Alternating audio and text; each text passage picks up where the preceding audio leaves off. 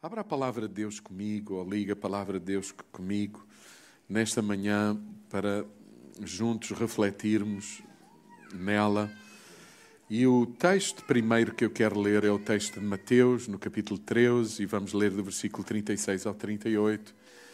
E é o texto de explicação da parábola, é o texto de explicação de Jesus, da parábola que o pastor Tiago leu a semana passada e teve a oportunidade de meditar sobre, sobre, sobre ela, a parábola do trigo e do joio. E, assim, de uma forma rápida, apesar de tudo, o Tiago, o pastor Tiago, a semana passada, passou por este texto e era um texto que já estava no meu coração há algum tempo, uma semana antes, por aquilo que vocês vão ouvir nesta, nesta manhã. E quando Jesus vai explicar, eu não quero perder muito tempo com a parábola do, do trigo e do joio, uh, mas encorajava-vos a, a, a investir em algum tempo nessa mesma parábola. Porque é uma parábola muito, muito interessante, muito importante para entendermos o reino, como Deus reina na vida daqueles que creem em Jesus e como esse reino na nossa vida é, é, é expandido pelo nosso testemunho, pelas nossas palavras, mas também pelo nosso viver, pela forma como vivemos, não é? E a dada altura, o Senhor explica para os seus discípulos, vai ao fundo daquilo que ele quer dizer sobre o que é que, o que, é que Jesus. Um, o que é que Jesus está a ensinar? Uh, e os discípulos têm o privilégio, e nós temos o privilégio, de, de perceber o que Jesus queria dizer com estas palavras. Mateus capítulo 13, versículo 36 ao 38. Diz assim: Então Jesus deixou a multidão e foi para casa. Os discípulos aproximaram-se dele e pediram e pediram-lhe: Explica-nos o que significa a parábola do joio no campo. Eles ficaram intrigados com o joio no campo. E Jesus esclareceu-os assim. Eu oro para que, para que haja esclarecimento. Sabe o que é esclarecimento noutra linguagem do texto? Renovação de entendimento. Abertura. Abertura, realmente. É, ma, é mais do que compreender racionalmente, é ter revelação. E é a revelação que muda a nossa, a nossa forma de pensar e de viver. E essa é a minha oração. Veja o que Jesus diz. Jesus esclareceu-os assim, trouxe luz, trouxe luz ao que ele ensinou. E veja a luz. Aquele que semeou a boa semente é o filho do homem. Portanto, o que semeia, escute, não fazer confusão com, outro, com outros textos e outro texto das Escrituras, onde Jesus está também a falar do, do, do, lavrador que saiu a semear e parte da semente caiu no caminho, e outra parte entre pedras, e outra parte entre espinhos, e outra parte em boa terra. Não. Agora não é essa parábola, agora é a parábola do trigo e do joio, e o Senhor vai trazer luz sobre aquilo que ele ensinou, sobre o trigo e o joio. Lembram-se? Trigo e joio, dizia, dizia o texto, e, e, o, e o Tiago falava disso a semana passada, cresce junto, e escute isto, cresce junto, cresce ao, ao mesmo nível. Da mesma forma, quem olha para ele não consegue distinguir nem os mais, nem os mais, uh, enfim, experientes conseguem distinguir. Ainda assim, os experts até conseguirão, mas sabem que não podem. Olha isto. Não podem arrancar o joio por uma razão simples. As raízes do trigo estão entrelaçadas, estão em comunhão, convivem uns com os outros, umas com as outras. Deixem, deixem mesmo, deixemos que o Senhor fale a nós, a cada um de nós. E, e eles sabem que se arrancam o joio, tem, no concreto, há a possibilidade de o trigo ser arrancado. Okay? Há muitos cristãos que não têm esse entendimento. Não tem. Por vontade deles seria arrancado, exterminado, terminado. Uma série de coisas que andam por aí. Que eu gostaria muito de conversar seriamente sobre cada uma delas. Gostaria mesmo. Para conversar, dialogar. Jesus está a dizer na parábola que não se arranca. Não se arranca. Aliás, Jesus diz que há um momento para, para que isso fique distinto e separado. Sabe quando é? Quando as duas plantas, quando as duas plantas revelam aquilo que as nutre. E, de acordo com aquilo que nós vamos ler aqui, Jesus está a explicar, o trigo, veja o que diz, que é o, o trigo, veja, versículo 38, Jesus diz: O que semeia é o filho do homem. O campo é o mundo. Diga lá comigo: o campo é o mundo. O que é isso, o mundo? É o, é o, território português agora para a nossa realidade. É o mundo, é o planeta. O campo é o mundo. Mas veja agora o que Jesus vai dizer. A boa semente são as pessoas que pertencem ao reino de Deus. Uau! Então, aqui a semente não é a palavra. Quem é a semente aqui? No ensino de Jesus. Quem é que é a semente de, de Deus no mundo? Alguém quer, quer erguer a mão e dizer: Eu sou, eu, eu sou semente. Obrigado pela vossa colaboração. Não, é que isso tem muito que se lhe diga, sabe? Tem muito que se diga. O, o corpo também expressa aquilo em que a gente está, com que a gente está convencido e deseja. Jesus diz: a boa semente são as pessoas que pertencem ao reino de Deus. E esta série é sobre o reino de Deus, que o reino de Deus cresça, que o reino de Deus cresça em nós. O que é que isso significa? Que Deus reine cada vez mais em cada um de nós. Mas é mais do que isso. Quando o reino de Deus cresce em cada um de nós, o reino de Deus cresce. Ou seja, mais pessoas são alcançadas pelo amor de Deus por intermédio dos filhos de Deus. É isso que Jesus está a dizer. Então, muito interessante. Uh, uh, o joio é aquilo que o maligno semeou no mundo, ou semeia no mundo. O trigo é aquilo que o filho do homem semeia no mundo. Então, somos nós, é a igreja. E veja agora o paralelismo. A ideia não é que os trigo arranquem o joio ou os terminem. A ideia é que o trigo dê fruto do espírito que os move. Para que quando chegar o momento de dar fruto, se perceba claramente o que é trigo e o que é joio. Então, nós não estamos na terra para eliminar ninguém, nem para impor nada a ninguém. Nós estamos no planeta Terra para revelar Cristo por intermédio da nossa vida. E vou mais longe. E a melhor forma de revelar Cristo é no pior dos ambientes possíveis. Então nós não deveríamos de orar para que o ambiente mude. O assunto da nossa oração deveria ser para que a vida do Espírito Santo que está em nós floresça. Claro, isto tem implicações a muitos níveis. E alguns de vocês já estão a perceber aonde. E eu não vou entrar em tudo isso. Eu vou pregar a palavra. Então, a boa semente somos nós que temos o Espírito Santo de Deus a viver em nós. Nós é que somos a semente. Que vai crescer com quem? Com o joio. Você sabe quando, quando entre a equipa pastoral estávamos a pensar no tema, e eu apanhei o comboio já na última estação, porque estive fora. Ah, lançaram-me o desafio para, sei lá, para falar sobre a importância do evangelismo, como evangelizar e como. Queridos, eu, eu, eu vou ser honesto convosco. Eu, nesta altura da minha vida, não tenho grande disposição para vos trazer estratégia. Porque evangelizar não é aquilo que a igreja precisa de fazer. Evangelizar é aquilo que a igreja é.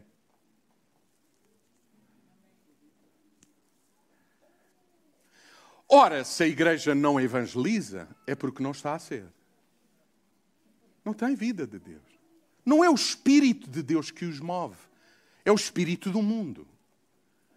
É, são determinados entendimentos, porque não é só um, são determinados que, todos somados, são anticristo, não são pró-Cristo. E eu queria muito que, que nós prestássemos atenção ao texto que vamos ler, que é um texto sobre a descrição, mas escute, sobre a descrição, nós temos que descrever, porque ao usar a, nossa linguagem, nós temos que começar por algum lado. E é, e é, interessante, quando a gente começa por algum lado, a nossa tendência é, é, dizer que aquilo que é pensar que aquilo que dizemos primeiro é mais importante do que aquilo que dizemos em último. Mas não. Aquilo que vamos refletir sobre a essência da igreja primitiva, e vamos ler um texto do livro dos Atos, no capítulo 2, é um texto que nos vai revelar como, de que forma é que a igreja materializava o mover, a vida do Espírito Santo que estava neles e, no, e que no dizer de Jesus eles eram a boa semente que o Filho do Homem lançava sobre o mundo. Por isso o Evangelho diz agora: ide por todo o mundo. O que é que o Filho do Homem está a fazer? A lançar-nos, a encorajar-nos a irmos e a revelarmos quem temos e o que nos move, quem nos habita. Quando o Simão há pouco nos dirigia num, num tempo fantástico de, de, adoração e louvor, um dos cânticos que cantávamos exortávamos-nos a lembrar aquilo que ele fez. Escute, vocês sabem que é que eu lembro, em que é que eu pensei sobre aquilo que ele fez? Não é tanto, não foi, honestamente, não foi tanto nas vitórias, nas bênçãos que ele já me deu, e, e são coisas que ele fez. Não, sabe onde é que eu fui? À essência. Sabe o que é que ele fez? E que é o mais importante de tudo na minha vida? O que ele fez foi depositar em mim, que creio nele, o seu espírito, para eu agora aprender a viver a partir do espírito, seja em que circunstância for. Eu não pensei no que Deus fez, eh, na provisão das necessidades, nisto e naquilo, e nós sempre pensamos nisso. Mas aquilo que nos faz mover em fé é muito mais do que aquilo que Deus já realizou na nossa vida. Isso já passou, isso já aconteceu. Aquilo que nos faz mover em todas as circunstâncias é saber quem Ele é, quem nós somos e o Espírito que nos habita e o Espírito que nos move. Posso ouvir o vosso amém? Então não é o que Ele fez. Na minha curta existência de 57 anos, e eu tenho muita coisa para contar é o que Deus, na pessoa de Jesus Cristo, fez pela humanidade há dois mil anos atrás e a igreja primitiva vivia nessa dimensão. Que é onde nós nos temos que mover. Mas o espírito deste mundo tira-nos do caminho para nos propor muitos outros caminhos. Que ao homem parecem caminho, mas quando pomos Cristo lá, percebemos que não é caminho. Ele é o caminho. Como é que a igreja primitiva vivia? Vamos ler. Porque eles são a melhor expressão escrita, histórica, de como uh, o reino crescia nas suas vidas e de como o reino, porque crescia nas suas vidas, se alargava e o Senhor acrescentava à igreja todos os dias aqueles que sabiam de saudar. Então, evangelismo não é o que eu preciso de fazer. Evangelizar não é o que eu preciso de fazer. Evangelizar é o que eu sou. Nenhum de nós pensa que precisa respirar. Simplesmente respira, porque isso é natural. O que significa que se nós não estamos a viver de acordo com o Evangelho e se nós não estamos a partilhar de forma livre, liberta, quem somos e quem nos habita, a vida não está a fluir na planta que se considera trigo. E julga os outros, mas não há fruto em si. E quer resolver a vida dos outros com estratégias meramente humanas, por lógica que possam ter.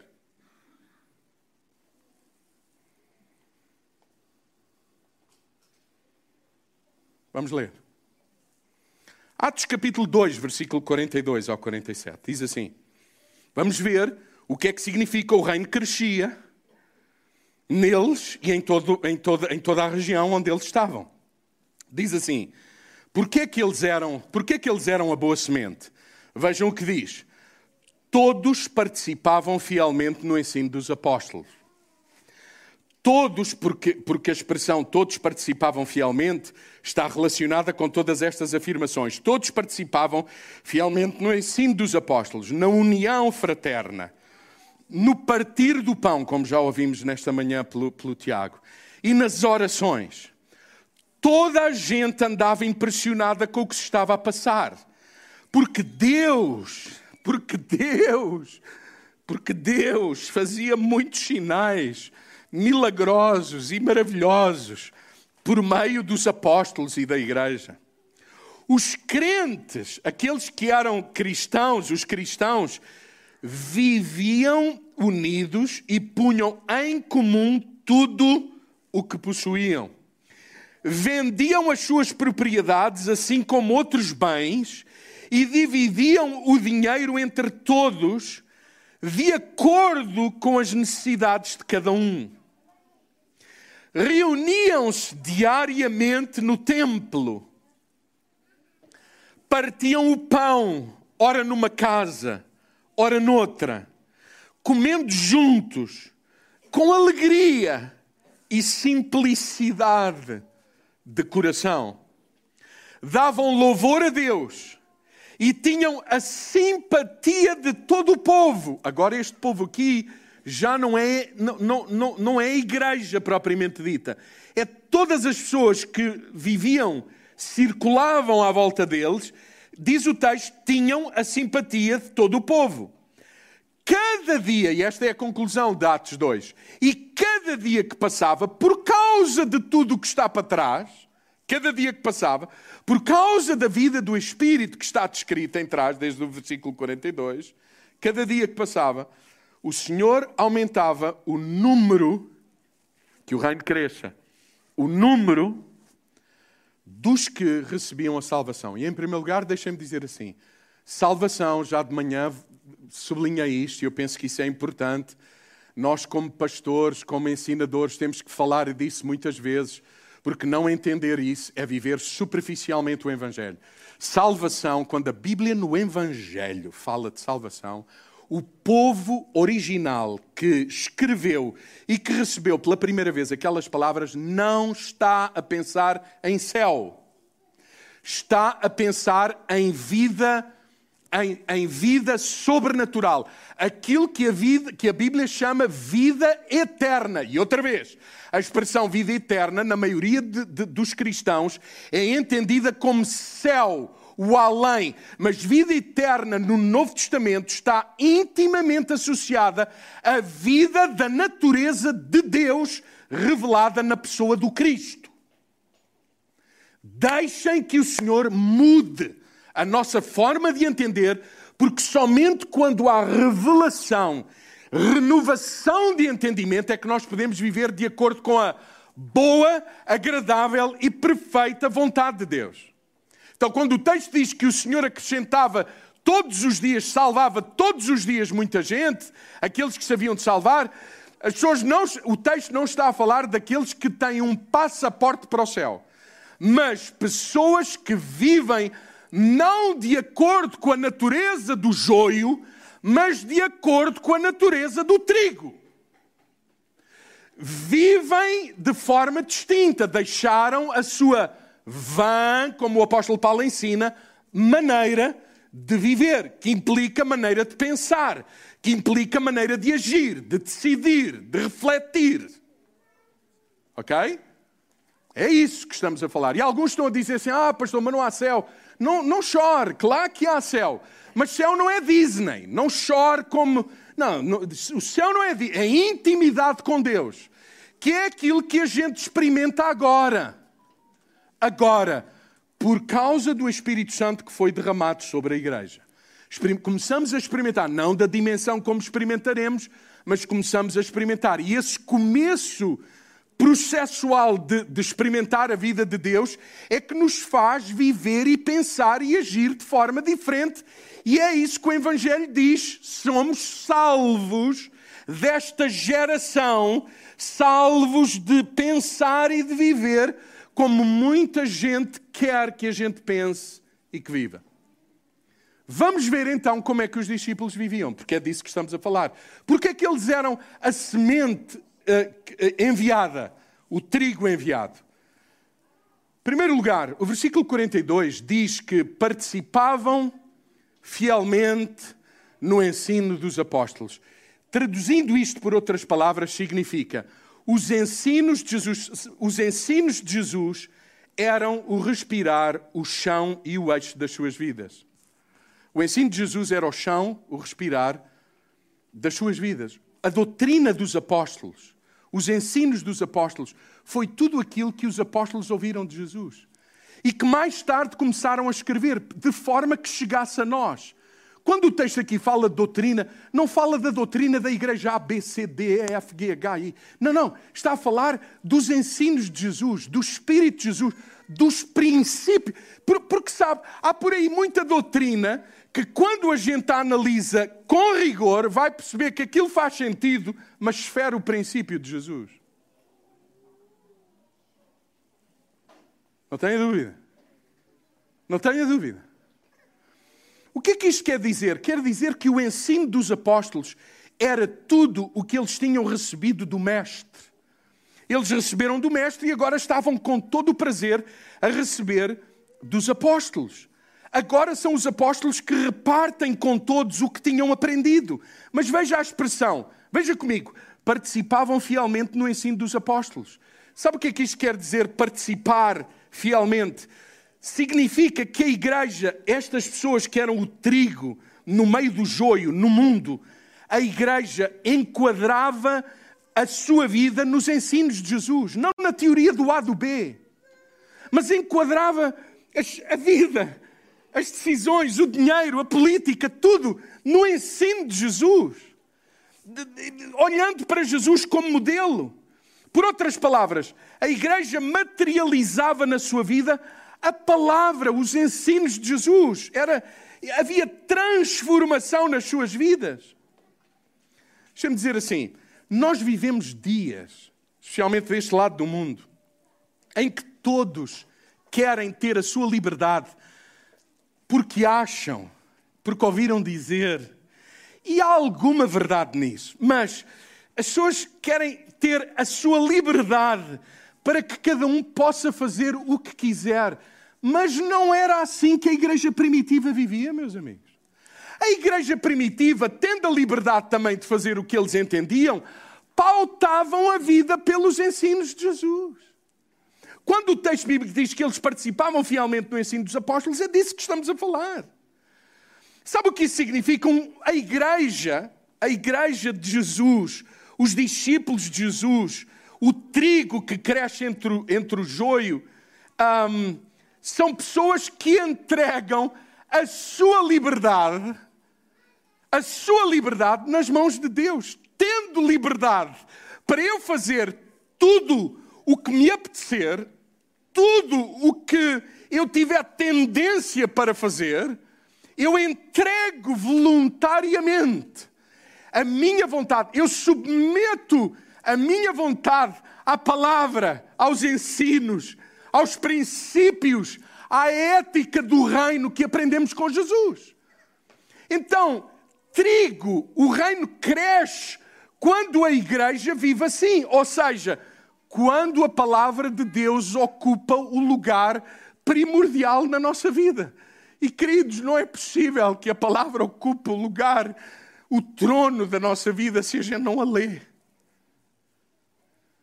Se a gente não medita nela se o único contacto que temos com o texto, e jovens, pessoal novo, escutem, se o único contacto que vocês têm com o texto é aquilo que se lê no encontro de domingo, não, a palavra não vos alimenta, a palavra não vos renova, a palavra não vos transforma. Para que esta. Por isso o texto diz que participavam fielmente, fielmente em todo o tempo. O dia começa com a palavra.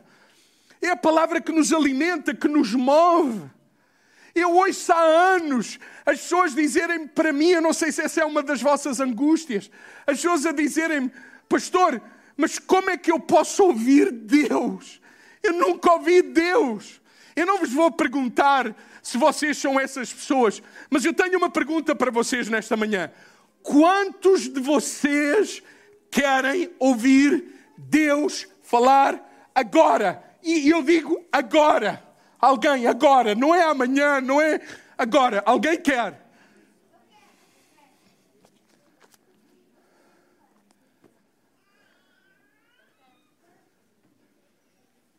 Abra a Bíblia. Escuta as palavras de Jesus. Isso é ouvir Deus. se está a querer ouvir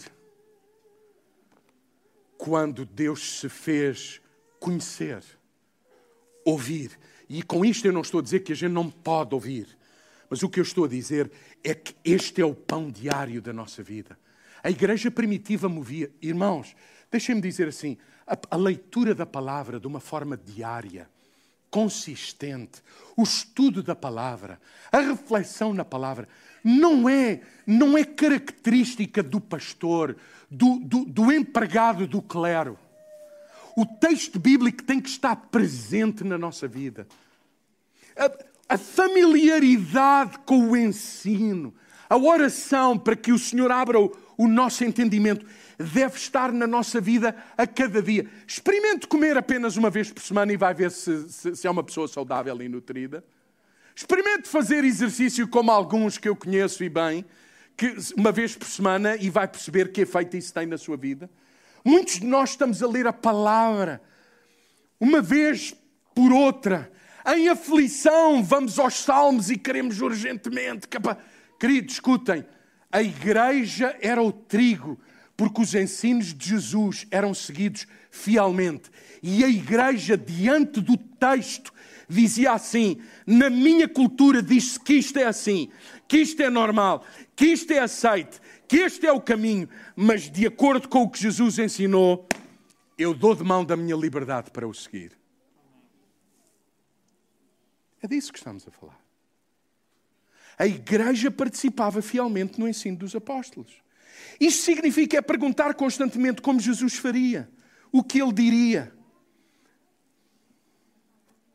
Ser igreja é aprender a viver como Jesus.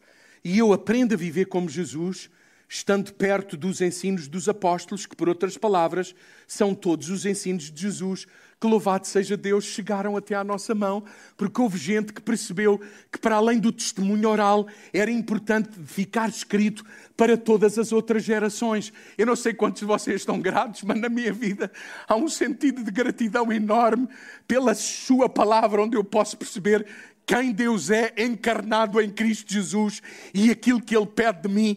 E Ele não pede de mim como algumas vezes uh, do púlpito a gente pede de vocês como evangelizar. Não. Jesus dizia: Não vos deixarei órfãos, tudo aquilo que eu pedir de vocês, o Espírito que o Pai derramará sobre a vossa vida será convosco para que vocês vivam na dimensão da vontade e da palavra de Deus, da palavra do Pai.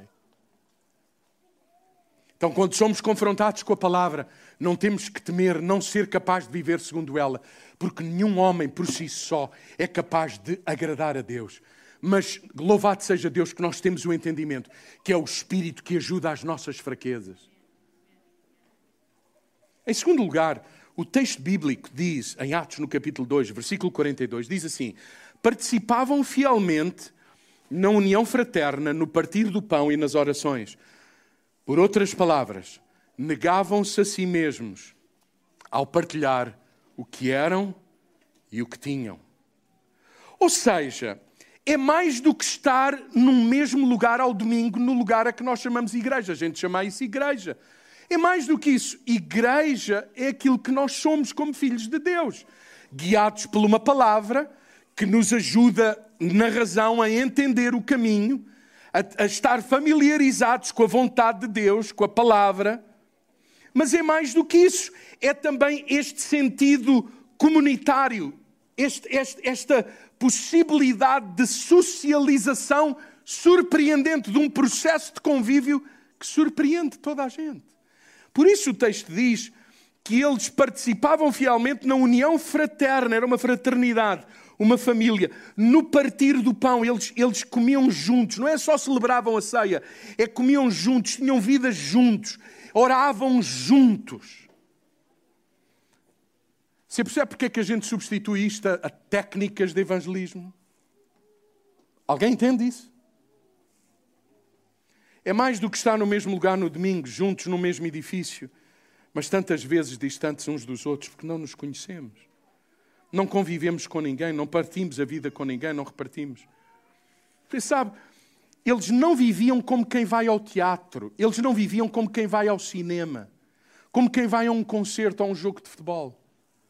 Quando a gente vai ao teatro, a gente não pergunta: Olá, bom dia, como está? Como é que se chama? Onde é que mora? Tem filhos? É, não, bem-vindo e tal. Gente, se tu arriscas fazer isso no teatro ou na bola, sujeitas-te a que chamem a polícia e pensem que tu és um fugido de algum lugar para doentes. Mas algumas vezes na igreja a gente vive assim. A gente diz: Vou à igreja como quem vai ao teatro, como quem vai ao cinema. Sente que lá paga. E nem sempre aqui é assim. Aliás, aqui ninguém tem que pagar nada. A igreja é mais do que isso. É, é, o encontro, a partilha, o interesse com quem se senta ao nosso lado. Eu, quando vou ao teatro, é difícil eu ter interesse na pessoa que está à minha frente e ao meu lado. Mas igreja não é isso. O texto diz: participavam finalmente na união fraterna, no partir do pão, nas orações. A igreja não é lugar para ir como se fôssemos ao teatro e ao cinema. A igreja não é lugar para assistir. As pessoas os cristãos perguntam assim uns aos outros: aonde é que tu vais? A que igreja vai? Hã? Não, eu assisto. Depois dizemos que precisamos de técnicas de evangelismo.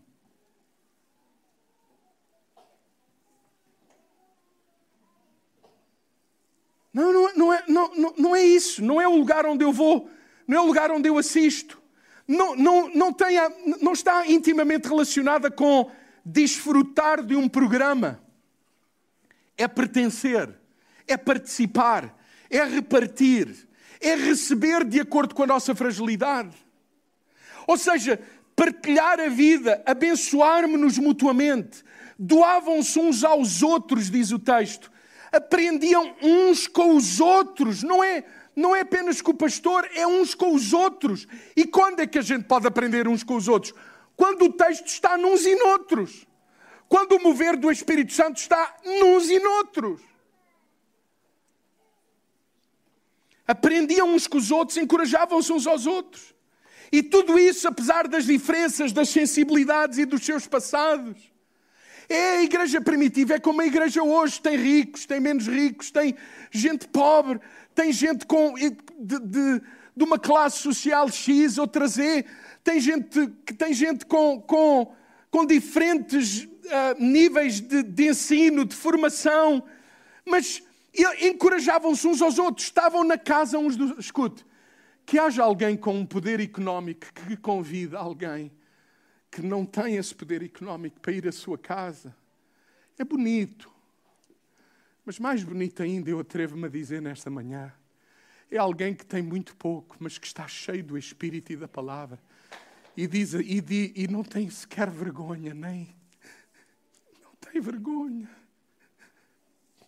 Pode se sentir constrangido, mas não impedido, de convidar a família mais rica da nossa comunidade e dizer: por favor, venham comer comigo. E sabe, e chegarmos lá à casa e percebermos que não é nem na quantidade, nem na qualidade daquilo que a gente eventualmente está habituado, mas perceber que nele move-se o Espírito, porque todos que têm o Espírito do Cristo doam-se dão aquilo que têm. Então a igreja não é um lugar para converter os ricos aos pobres, é para nos convertermos uns aos outros, repartindo o que temos e o que somos uns com os outros. E ninguém tem que ficar envergonhado nem embaraçado por coisa alguma. Porque entendemos que tudo o que temos e que tudo o que somos é graça de Deus, é dádiva de Deus, é benefício de Deus. Há tanta gente com muito mais capacidade do que muitos de nós que têm nada, porque os contextos onde eles vivem não lhes permitem nada. E nós achamos que aquilo que temos é fruto do nosso esforço e não nos rendemos em adoração, dizendo: Senhor, quem sou eu? Dou-te graças. A igreja primitiva tinha esta noção, tinha este entendimento. Não era necessário técnicas. Não era necessário estratégias, nada contra técnicas nem estratégias, mas se não houver essência, se não houver essência, a igreja é um clube, é uma sociedade.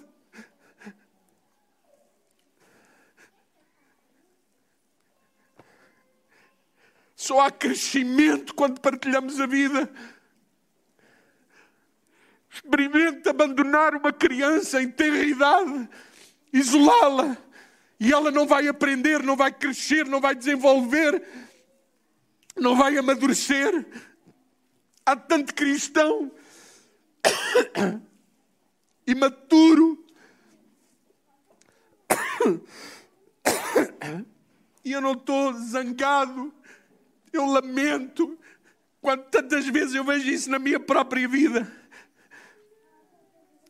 E é verdade, não é possível sermos íntimos de todos, e muito menos só ao domingo.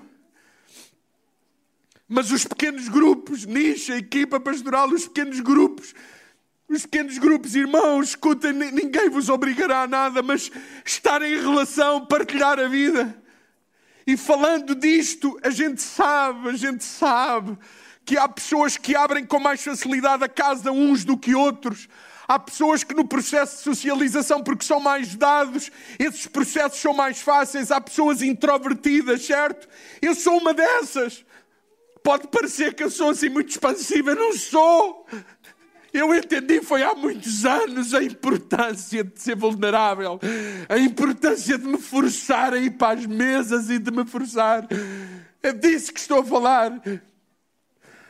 E eu estou a chorar porque visito, tenho visitado a minha estrutura, que é pó, que é nada, e que tenho que fazer da palavra o mote da minha vida tendo toda a liberdade para ser o que eu quiser ser, eu quero meter a minha vontade à palavra de Deus, ao reino, ao reino, que Deus reina em mim. Há muita gente que tem dificuldade em ser hospitaleiro, como o pastor Tiago dizia hoje. Eu sei, eu sou um deles. Eu sou um deles porque gosto de entrar em casa e ver tudo perfumado, tudo no sítio. Isso é quase patológico na minha vida. É quase patológico mas eu entendo o valor de, de, abrir portas. Eu não troco a minha casa em ordem por um neto que acorda às oito da manhã e me encontra no escritório e vem para mim de mãos abertas. Eu não, não troco, ele desarruma, ele suja, mas eu não troco isso. Irmãos, isso é igreja e depois substituímos isso de técnicas e filosofias e. Repartir ninja. E a gente não pode ter um discurso e uma ação diferente. Somos os maiores hipócritas. Há uma série de gente que não consegue viver de acordo com o Evangelho porque não tem irmãos maduros que o acolham mais, mais, com, com mais frequência. Porque há fraquezas na vida, há pecados que, que nos dominam, que só é possível vencer com a graça de Deus e a companhia da comunidade. Porque na comunidade aquilo que abunda em mim eu reparto, mas na comunidade aquilo que há falta em mim eu espero que a comunidade supra. Eu não tenho o direito de dizer a muita gente que eles não deveriam viver como vivem, quando eu não tenho a abertura para abrir a minha casa com mais frequência para eu ser um encorajamento para eles. Não tenho esse direito. Por isso eu fico calado em oração por eles e por mim. O texto bíblico diz, diz que eles participavam fielmente na união fraterna, no partir do pão, nas orações, uns pelos outros.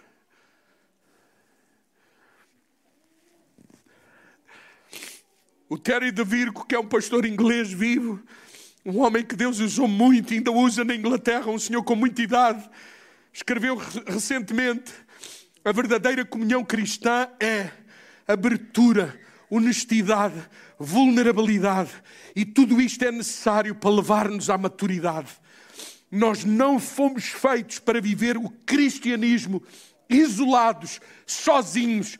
Aproximemo-nos de outros cristãos. Não basta frequentar o mesmo edifício. Não basta. Em terceiro aspecto, versículo 43, diz que Deus fazia muitos sinais milagrosos e maravilhas por meio dos apóstolos. Ou seja, os efeitos da mão de Deus eram visíveis.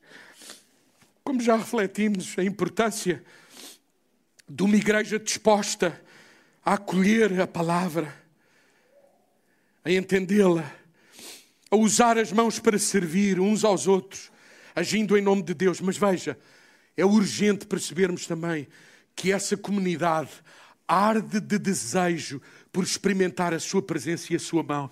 Nós não somos um clube social. É suposto, quando nos ajuntamos, que o Espírito de Deus se mova no nosso meio. E sabe quando é que o Espírito de Deus se vai mover no nosso meio? Quando o Espírito de Deus se mover em cada uma das nossas vidas. O texto bíblico do livro dos Atos diz-nos que quando estavam juntos veio sobre eles o poder, a unção, o derramar do Espírito. Queridos, é suposto no nosso momento de adoração, de louvor, de celebração, que haja, que haja esta fome e sede. E eu não revelo fome e sede de mãos nos bolsos. Eu não revelo fome e sede de braços cruzados. Diante de um momento de adoração onde, queridos irmãos, nos querem conduzir num período de oração, de louvor. E obrigado, obrigado de todo o coração. Mas que bom quando vocês estão aqui também perceberem que, que mais do que a técnica, uma canção bem tocada, bem cantada, louvam, param de cantar para engrandecer o Senhor.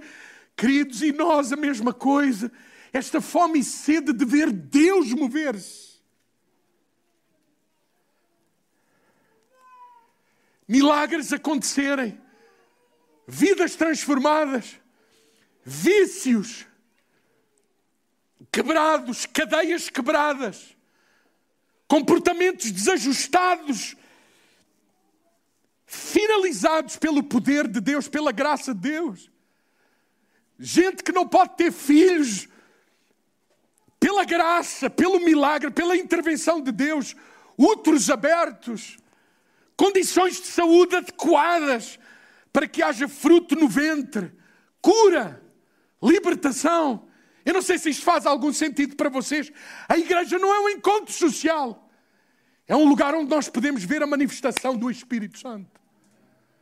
Onde, onde a nossa vida é transformada em ambiente de família, mover de Deus, mão de Deus, toque de Deus.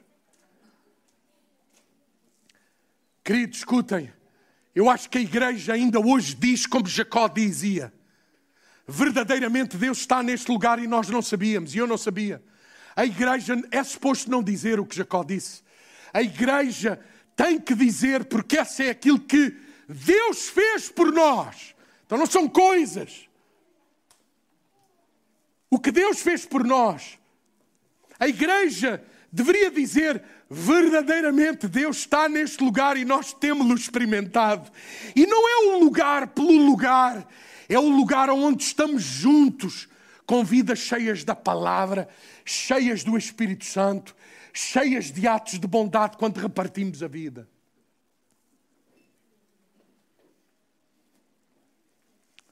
Em quarto lugar, a Bíblia diz que eles viviam unidos e punham em comum tudo o que possuíam, diz o versículo 44 e 45. Sabe o que é que isto significa? Que a igreja era responsável. Diga comigo, responsável. Sabe quando é que a gente percebe que uma pessoa é responsável? Quando a seguir acontece o que acontecia na igreja. Diz, generosamente repartiam. Uma pessoa responsável é aquela que generosamente reparte. Nesta igreja não se vai ensinar sobre dízimo, obrigação. Não vai, a gente não tem feito isso. A gente há muito tempo que não faz isso.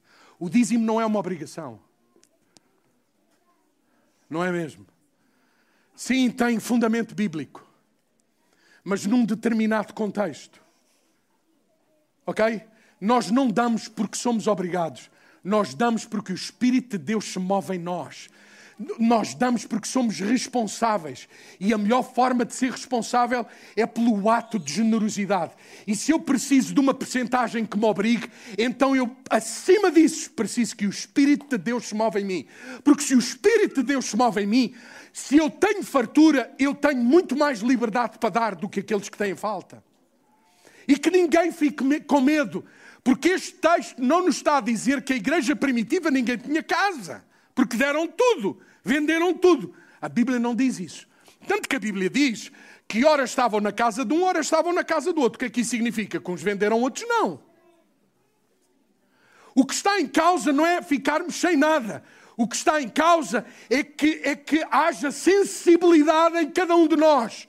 Quando está diante de uma necessidade, responder. O que é que isso significa? responsável. E quando é que eu sou? Generosamente. O pecado de, de Ananias e Safira não foi, não foi não terem dado tudo, porque não há obrigação de dar tudo no texto bíblico. O pecado deles que gerou a morte na igreja primitiva não foi porque eles não deram tudo, foi porque eles queriam dar uma imagem que não correspondia à realidade. E por causa disso há entre nós muitos zombies. Não há obrigação. Mas quando eu olho para Cristo, eu percebo que aquilo que eu tenho, dons, habilidades, não é só tempo, dons, habilidades, é o que eu tenho.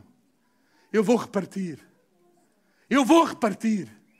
Ainda há dois dias eu ouvi uma querida família que a gente conhece recentemente e que eu sou testemunha de que eles vivem com muito pouco. Mas sabe o que é muito pouco? É com muito pouco e é uma família alargada. E um dia destes, alguém lá, contavam-nos eles e. Estávamos a falar disto. Porque eu não falo assim apenas no púlpito? Isto é a minha convicção. Ele vai a sair do supermercado onde foi comprar o mínimo. E está uma mulher, uma moça nova, mãe solteira, que chora e que diz: Eu não tenho nada, por favor, ajude-me. E ele diz: O que é isso? Nada. E chegaram à conclusão que ela não tinha dispensa. E ele diz: Vem comigo, vamos lá dentro ao supermercado. Tirou um carro, pôs na mão da moça. Veja o que aconteceu. Põe na mão da moça e diz: Compra o que tu quiseres. E a moça começou a perguntar: Eu posso pôr isso? Eu, não, eu disse para tu pôres o que tu precisares, o que tu quiseres. Sabe o que é que aconteceu? Alguém no supermercado viu isso. E chegou ao pé dessa moça e pôs-lhe dinheiro na mão, uma quantia substancial, e disse: Põe no carro o que tu quiseres.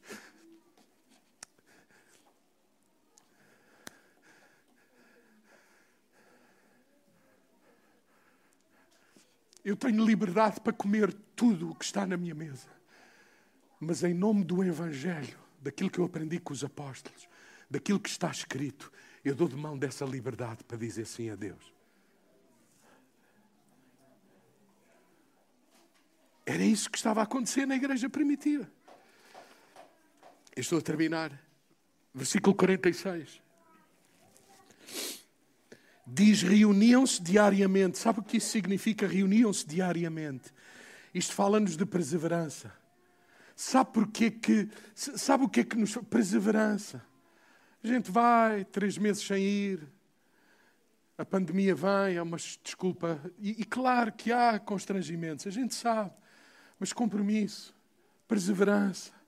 Quando apetece, quando não apetece, é o irmão, é a comunidade é aqueles a quem eu pertenço, é onde eu me quero dar, é onde eu. É onde, se o ambiente não é propício, melhor, vai ser o melhor ambiente para eu revelar Cristo em mim. Ou você pensa que o Cristo, que o eterno Messias, o ungido de Deus, revelou toda a sua natureza no favor? Ele revelou toda a sua natureza na cruz.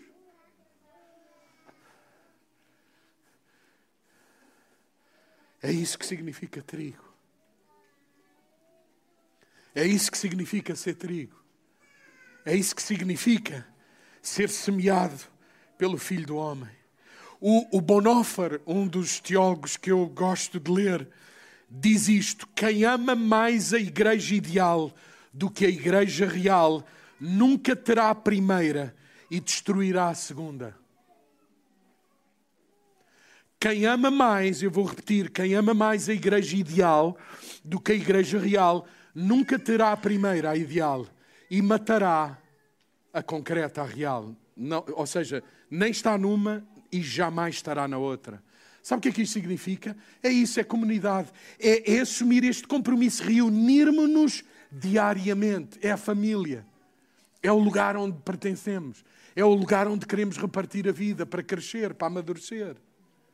Em sexto lugar, versículo versículo 47, diz assim: Tinham a simpatia de todo o povo.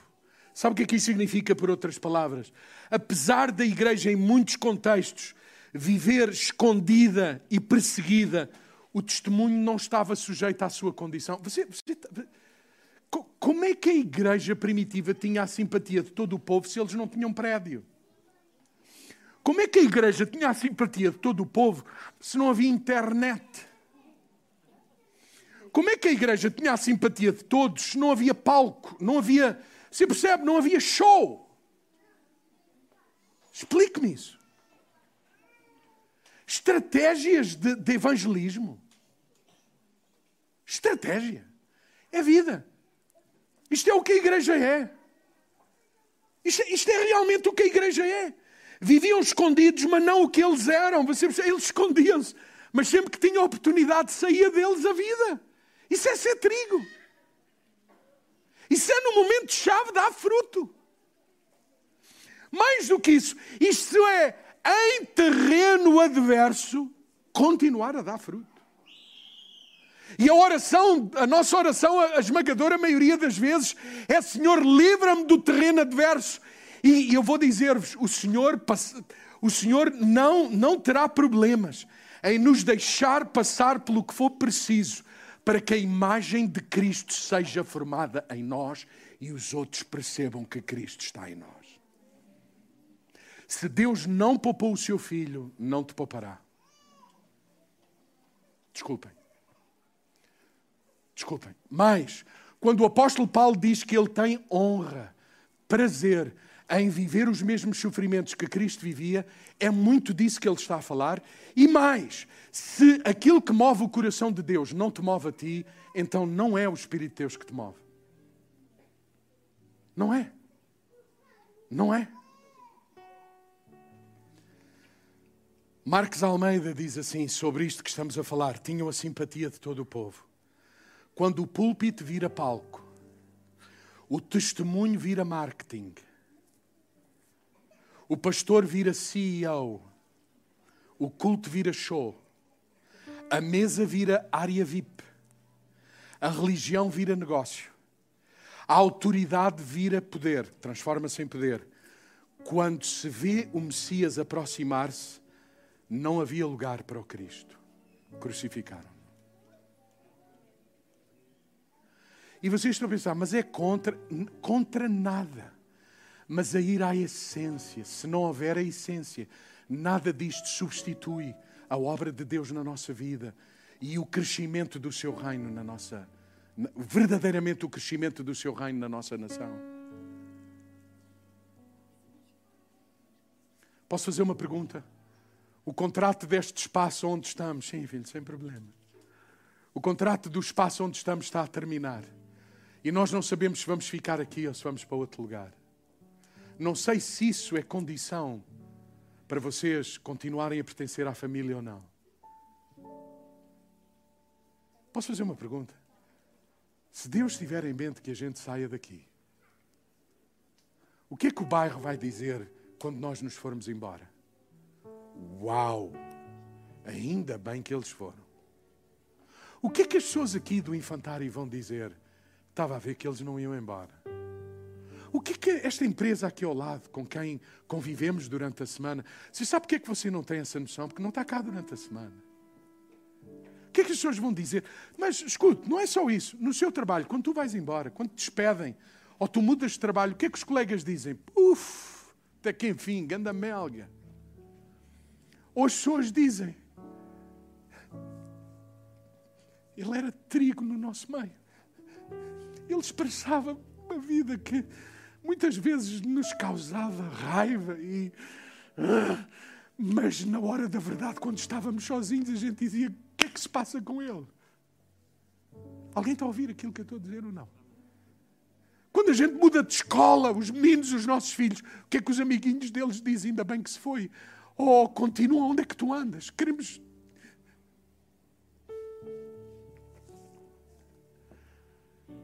tinham a simpatia de todo o povo. Por último, diz assim o texto: diz que o Senhor aumentava o número dos que recebiam a salvação. Veja o que o texto diz: é o Senhor que aumentava o número dos que recebiam a salvação. Lembra-se como começámos? Era o Senhor que aumentava o número daqueles que viviam transformados. É obra do Espírito Santo, não é estratégia de uma igreja.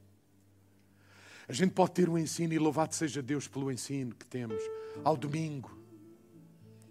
O projeto Vida em Missão, este novo projeto, Ricardo, ajuda-me a. O reframe, aconselho-vos a inscreverem-se. E tudo o que fazemos com casais e tal. Manisha, Tiago, Bruno, Paulo, todos aqueles que pastoreiem, líderes de pequenos grupos, organizemos-nos, façamos o. Mas é depender do Espírito Santo que a gente precisa mais e mais. Porque é o Senhor, pelo mover do Espírito, que produz a transformação na, na nossa e na vida dos outros. Sujeitos ao Espírito e uns aos outros. O Senhor acrescentava à igreja o fruto da salvação são pessoas transformadas pelo Espírito Santo. Igrejas cheias de pessoas cheias do Espírito Santo que são testemunhas nos seus contextos. Vamos ficar de pé nesta manhã. Igrejas cheias do Espírito Santo significa comunidades cheias de pessoas cheias do Espírito Santo que nos contextos onde elas estão, onde elas vivem, expressam a vida de Deus. Expressam a vida de Deus. Queridos, escutem. No nosso local de trabalho, na nossa rede de amigos, na nossa rede de relacionamentos, nem sempre há condições para grandes debates. Às vezes, as circunstâncias pelas quais as pessoas passam, não há sequer palavras para consolar. E tentarmos fazer isso é muitas vezes fazer a pessoa sentir-se mal e dizerem: eles não me compreendem. Porque há momentos na vida em que tudo aquilo que a gente precisa é de uma comunidade, é de uma família, é de uma fraternidade, é de uma mão, é de um ombro, é, é do acolhimento, é do entendimento, é de gente cheia da palavra, do testemunho de Jesus, dos ensinos de Jesus. É de uma igreja que abre portas, que acolhe, que reparte. Queridos, pode não haver Pode não haver oportunidade para isso. Mas sabe o que é que é a oportunidade? Pergunte que todas as vezes que houver assim alguém que percebamos que, que está a passar por um momento difícil, ousa com toda a autoridade, porque isso é o que Deus fez. Cá está. Tu, tu entendes, filho? Faz sentido isso, irmão. Claro, a gente tem muita história para contar onde viu a mão de Deus, mas o âmago da questão é o que Deus fez. E o que Deus fez foi dar-me o seu espírito, foi fazer de mim trigo e eu, ao ser trigo no meio do joio, eu posso perguntar: posso orar por ti? Posso orar por ti? Deixa-me orar por ti. E às vezes nem é perguntar, porque estou aqui a pensar numa série de gente que não, nem pode perguntar, porque a pessoa não vai responder. Mas é pôr as mãos e dizer: Pai, em nome de Jesus, que a vida de Deus, a obra do Espírito Santo se faça na vida. Alguém, alguém, ousem dar testemunho Ousem orar. Ousem ficar perto do texto. Ousem abrir a vossa casa. E queridos, não, não importa o que tem. É o que somos. Que o seu reino cresça em nós. E por intermédio de nós é a nossa oração nesta manhã. Vamos adorá-lo. Não com mão nos bolsos, não com braço cruzado, mas adorá-lo por aquilo que ele fez. Igreja a esperança do mundo. Igreja, a esperança da cidade, da família, da comunidade. Igreja, a esperança do encontro dominical. Igreja, a esperança do encontro no pequeno grupo, nos grupos de trabalho, no louvor, em tudo o que fazemos dentro de portas e fora de portas. Quando estamos juntos, quando estamos à mesa, nós não comemos apenas aquela comida e aquela bebida. Nós comemos da graça que há um no outro. Nós somos o pão para encorajar, para ter uma palavra para o outro. Vamos adorá-lo nesta manhã, antes de terminarmos. Vamos adorá-lo por aquilo que ele fez em nós e por aquilo que ele está a fazer e quer fazer por intermédio de nós. Aleluia.